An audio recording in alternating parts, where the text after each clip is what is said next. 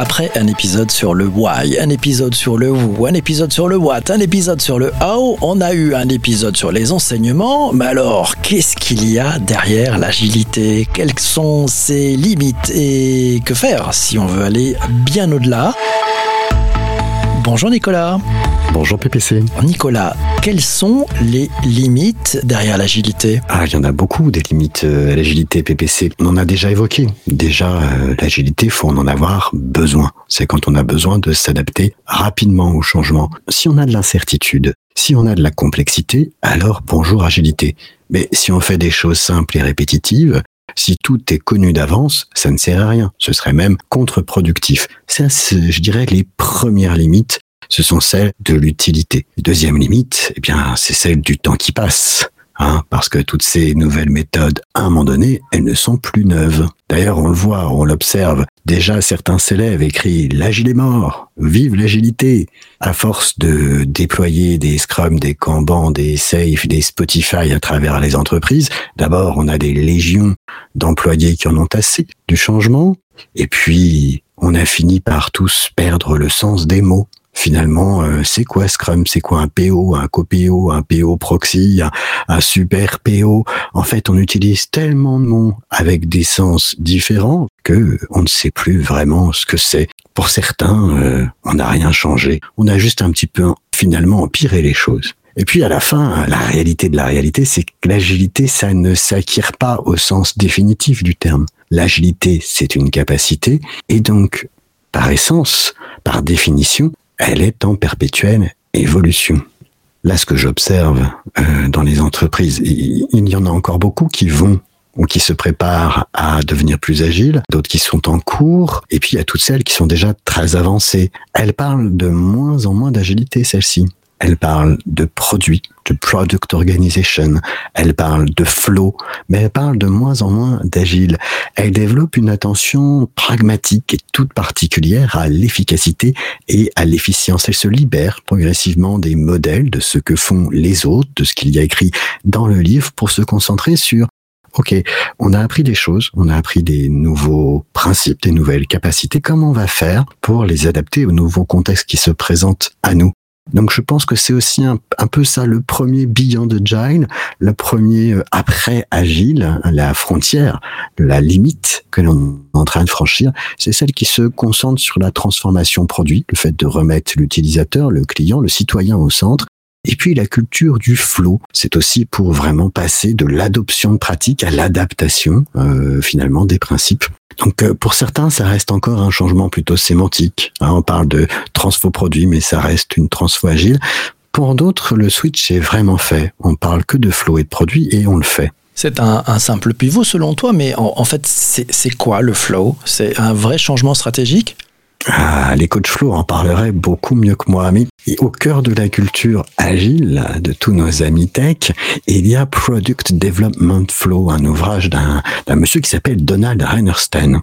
Ça doit se prononcer à peu près comme ça, sinon je, le prie de bien vouloir m'excuser. Euh, ce que, ce que fait Donald Reinerstein dans Product Development, qui est un, ouvrage plutôt ancien, c'est vraiment porter l'attention sur comment euh, livrer plus souvent et, comment le fait de livrer plus souvent change tout, change l'attention à la qualité, change l'attention à la valeur produite, à la maîtrise des délais. Pourquoi est-ce qu'il faut arrêter de, de, commencer des choses pour commencer à finir les choses?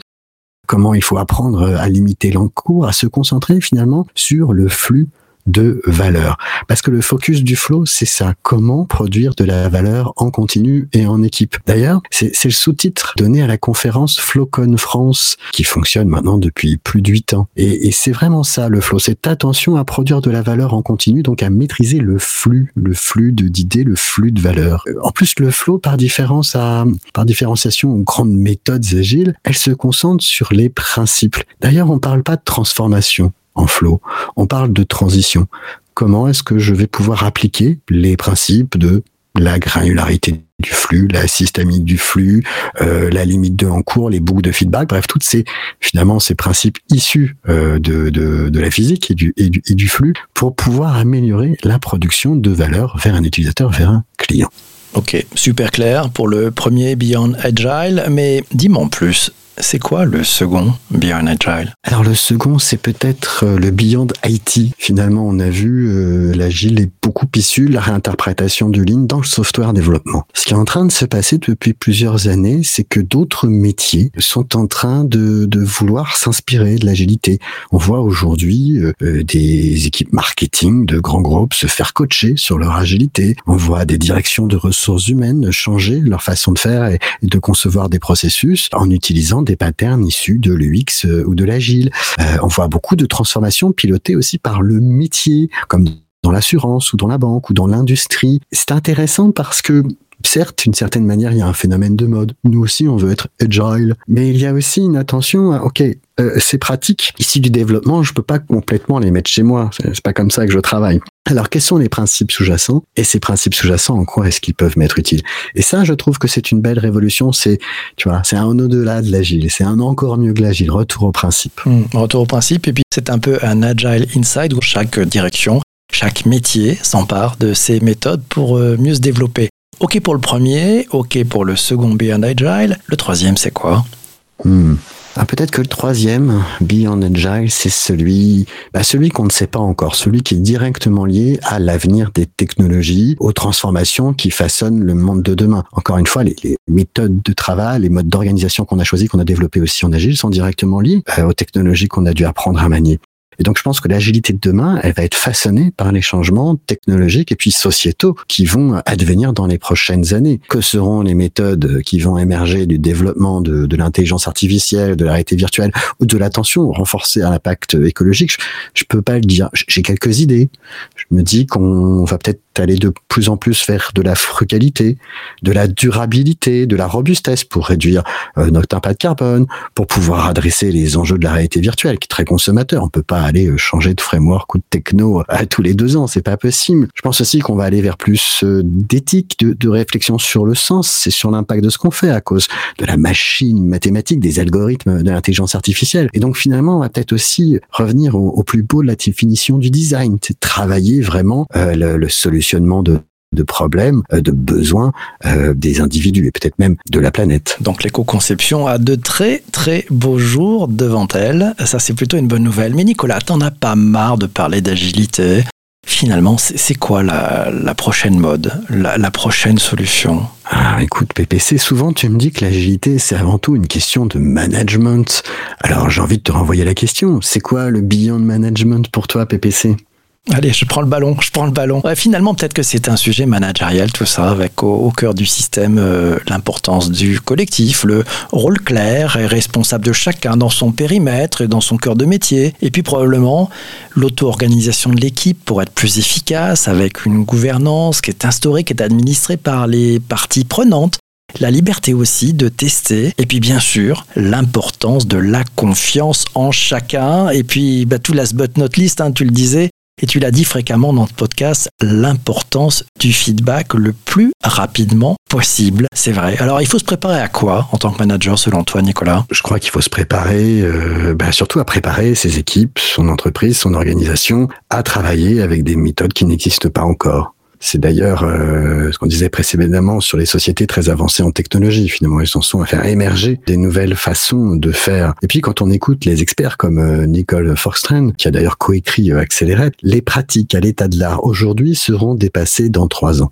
Bon, je sont peut-être pas dépassés partout dans trois ans, vu le temps qu'il faut pour apprendre de nouvelles manières de faire, mais je pense que c'est une réalité. Et de manière durable, le monde change de plus en plus vite et donc on doit apprendre à changer avec lui. Et l'attention managériale, je pense qu'elle doit être là à nourrir des organisations qui sont capables d'apprendre, voire capables de créativité organisationnelle. Hum. Et ça, c'est valable pour les, les, petites comme pour les grandes entreprises, parce que c'est aussi une question de, de survie. Est-ce qu'elles seront encore là dans 10 ans ou, ou dans 20 ans? Non, qu'est-ce qu'il faut faire? C'est clair que la durée de vie des entreprises est de plus en plus courte. Il faut donc nourrir l'organisation apprenante, et forcément, ça pose la question d'un beyond management. Moi, je, je, suis très intéressé par les mouvements autour de, de l'entreprise euh, libérée. Tu sais, euh, les holacraties, les sociocraties, etc. Longtemps, ça a été euh, dans l'imaginaire des hippies agiles et autres révolutionnaires de l'entreprise, ou alors euh, c'était des histoires racontées sur ce qui se passait dans quelques startups. C'est en train de changer. De plus en plus, l'attention des grandes entreprises comme des petites, c'est OK, comment est-ce qu'on peut réinventer notre manière de nous organiser, de nous gouverner en nous inspirant de modèles comme l'holacratie, comme la sociocratie? Il y a quelque chose d'intéressant ici. Et d'ailleurs, on le voit, un des derniers, euh, je dirais, euh, mouvements intéressants euh, à ce sujet-là, c'est celui de la sociocratie 3.0. La sociocratie 3.0, c'est quoi?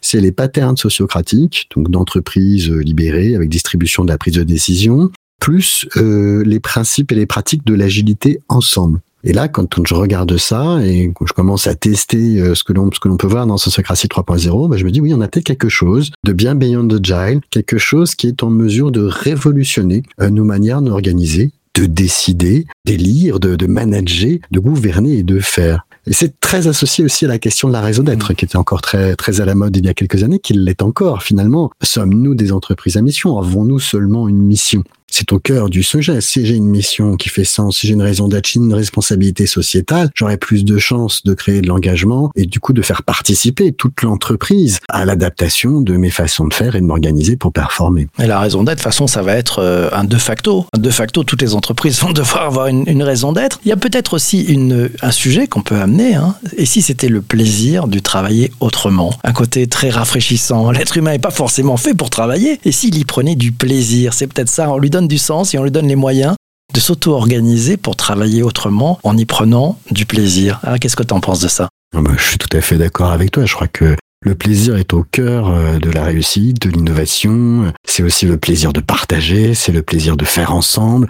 Euh, c'est le plaisir de faire quelque chose qui fait sens pour nous. On travaille nécessairement mieux, d'ailleurs on fait les choses nécessairement mieux quand on y prend du plaisir. Mm. Le sens du projet, la santé mentale aussi de celles et ceux qui travaillent autour du projet, la santé physique bien sûr des équipes, et puis surtout euh, l'usage par les utilisateurs. C'est ça le vrai moteur. Jeff Bezos le dit souvent, il pose la question très simple, qui est le client? C'est plutôt simple une fois qu'on a répondu à ça. Mais tu crois à ces modèles? Tu y, tu y crois complètement à tous ces modèles un peu différents? Je, je, crois que tous les modèles sont faux. Après, ils sont utiles. Alors, il faut tester continuellement et puis surtout apprendre à euh, adapter des principes à son environnement. Faire émerger ou faire confiance aux gens pour faire émerger les nouvelles et meilleures manières de faire. Je pense que quelle que soit l'époque ou euh, le contexte, finalement, l'attention, elle doit être mise sur la mission et sur les gens si je poursuis un objectif qui fait sens et comme tu disais, dans lequel je trouve du plaisir, et que je nourris une organisation où chaque personne peut s'exprimer, contribuer, faire changer le système, apprendre, alors ben, j'ai des chances de réussir.